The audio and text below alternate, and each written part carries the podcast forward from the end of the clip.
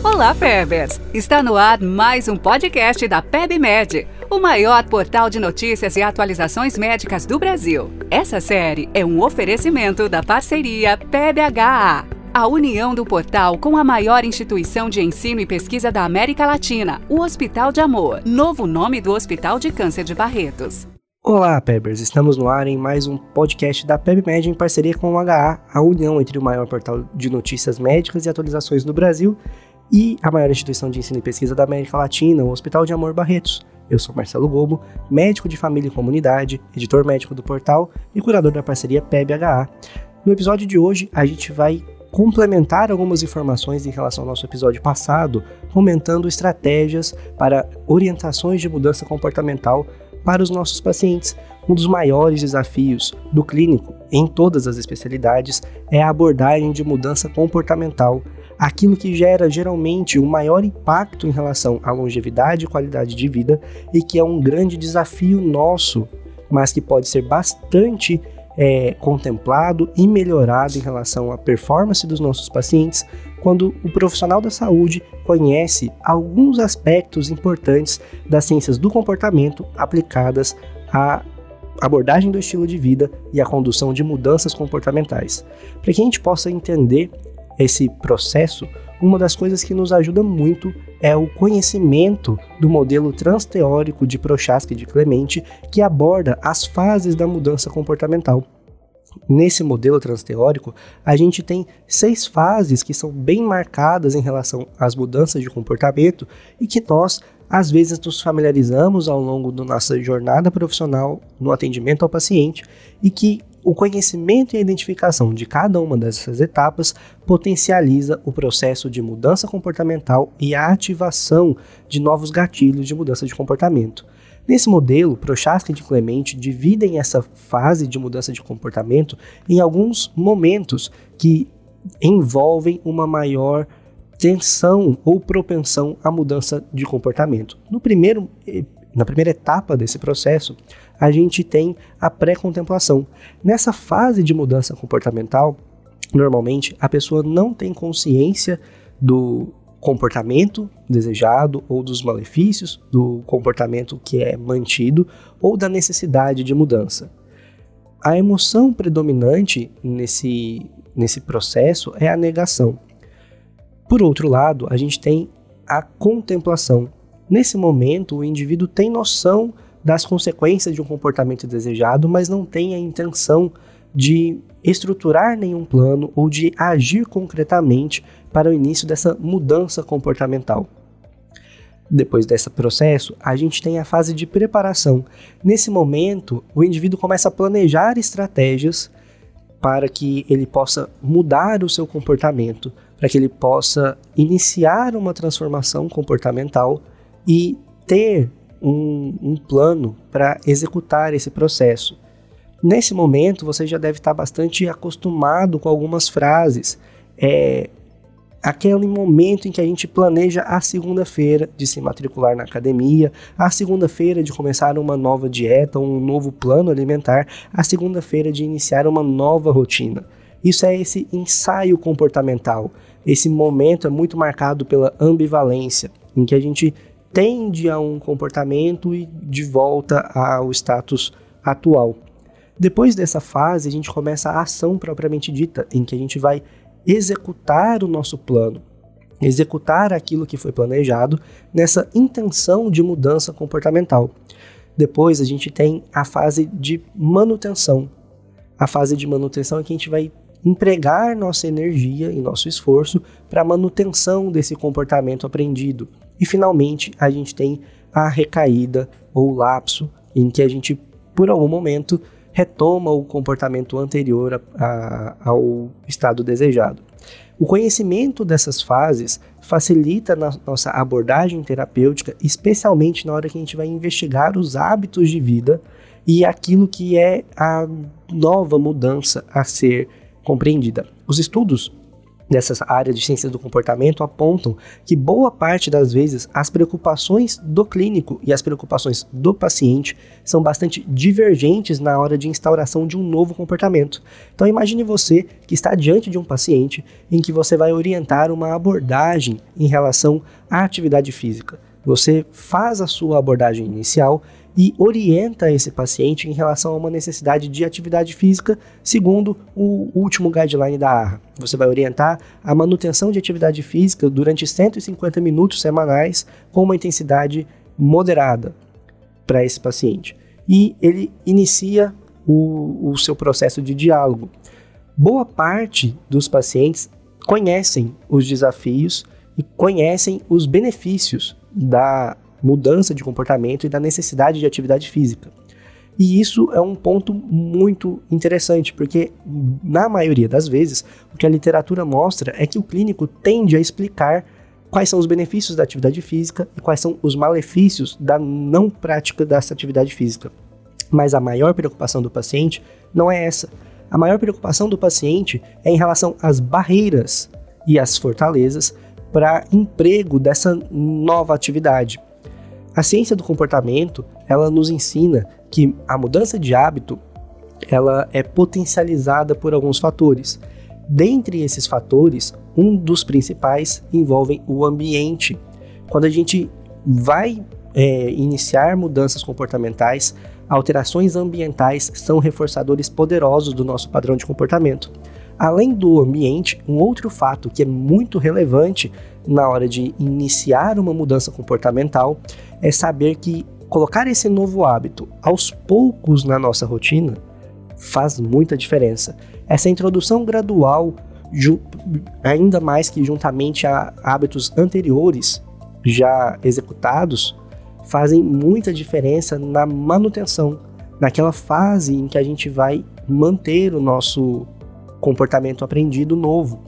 E principalmente um outro ponto é o preparo de planos de contingência um bom momento de a gente investir o nosso tempo de consulta é abordando fases de planos de contingência, porque a recaída faz parte desse processo. Recair é normal. A gente tem uma tendência a resistir a esse comportamento novo e quando a gente tem uma mentalidade que é bastante fixa e que a gente se preocupa com os estados como sendo permanentes, tanto o estado atual quanto o estado novo, a gente tende, nesse processo da recaída, de desistir do novo comportamento a ser instaurado. E nesse ponto, a gente às vezes perde o, o, o paciente durante essa fase de mudança comportamental, de adoção de novos hábitos. Qual é o grande X da questão? Quando a gente está cuidando de um paciente que é hipertenso, que é diabético e que vai necessitar de alterações comportamentais para potencializar o seu tratamento, para utilizar uma intensidade menor terapêutica do ponto de vista farmacológico, para aumentar o seu ganho em relação à terapêutica padronizada do ponto de vista farmacológico, as mudanças comportamentais são melhor é, aprendidas, melhor incentivadas quando elas são orientadas com essa perspectiva. E para isso, muitas vezes a gente tem que sair da posição do especialista tirar o chapéu do especialista e iniciar o nosso processo de entendimento e compreensão das necessidades individuais daquele paciente e principalmente do seu contexto de vida, o entendimento dos seus determinantes sociais de saúde e doença. Ah, o que são esses determinantes sociais de saúde e doença? O seu contexto de vida, o local em que esse paciente mora, a, os recursos a que ele tem acesso.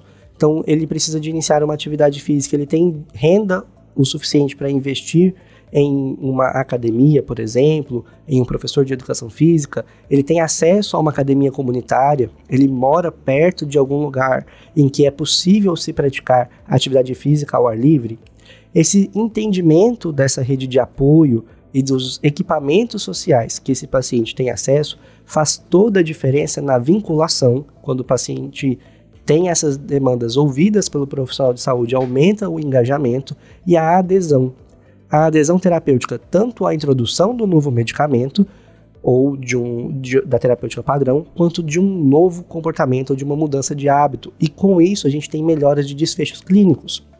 quais desfechos, tanto de mortalidade quanto de qualidade de vida. Esse ponto ele é essencial para a rotina de qualquer profissional de saúde, de qualquer profissional médico, independente da especialidade.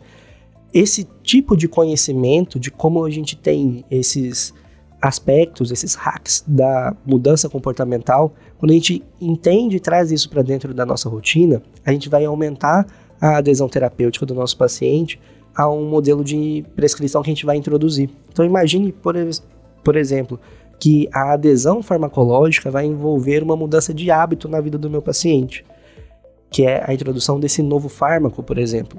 Quando eu oriento, entendendo os aspectos psicossociais desse paciente, os aspectos de vida, dos hábitos de vida. Ele precisa organizar sua medicação sozinho, ele tem apoio com quem contar, essa medicação tem algum significado para ele, algum significado oculto. Ele conheceu alguém que tinha diabetes e que faleceu desse problema.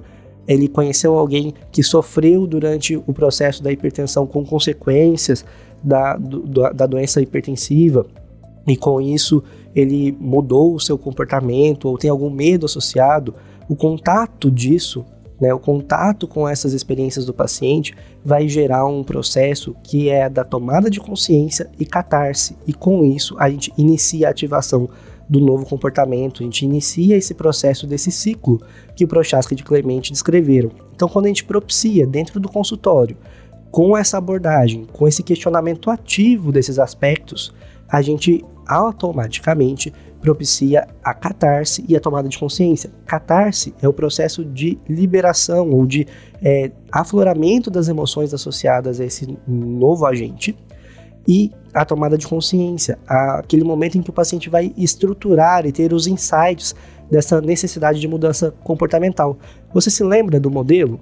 A gente está falando justamente de ações que são importantes no momento da contemplação e da pré-contemplação, em que a gente vai ter uma tomada de consciência e uma catarse. A hora que a gente tem essa catarse, a gente vai caminhar dentro do nosso modelo para outros elementos, os elementos da preparação e da ação, que vão envolver justamente aquilo que a gente comentou anteriormente em relação às barreiras de comportamento. Enquanto o clínico normalmente pende para sua orientação em relação aos comportamentos, em relação à educação de saúde, o paciente tende a se prender às barreiras. Então, eu preciso me matricular a uma academia para iniciar a atividade física. Eu tenho renda para isso, isso vai impactar no meu orçamento. Isso, sendo abordado dentro do consultório, gera mais impacto na mudança comportamental do que o entendimento de que se eu não fizer atividade física da maneira prescrita, eu não vou ter um, um aumento na minha longevidade ou na, na minha qualidade de vida. Ou seja, quando a gente investe o nosso tempo de consulta abordando esses aspectos do paciente que são mais sutis, essas habilidades de comunicação clínica que são mais sutis, de tecnologia leve, a gente tem um aumento nos nossos desfechos, que são desfechos duros, como por exemplo a mortalidade, ou desfechos secundários, como a adesão justamente porque a gente possibilita essa mudança comportamental com maior eficiência. E esse ponto, muitas vezes, é um ponto que a gente ignora na hora de fazer a abordagem do nosso paciente, entendendo que o nosso papel como prescritor pode se encerrar simplesmente com a entrega da receita ou da nossa prescrição. A gente tem uma escolha nesse momento. A gente pode fazer dessa maneira, que já é a maneira mais simples, talvez, é menos dispendiosa pelas relações de transferência e contra-transferência com o nosso paciente, mas a gente pode dar um passo além, aumentando o grau de satisfação do nosso cliente, aumentando o engajamento dele com a terapêutica, aumentando a proximidade e o rapport, e com isso melhorando não só a relação médico-paciente, mas principalmente a adesão a um novo comportamento e a uma nova estratégia terapêutica. O grande desafio é como a gente começa. E a gente começa tomando consciência e liberando as emoções. E esse é o convite que a gente faz aqui para você.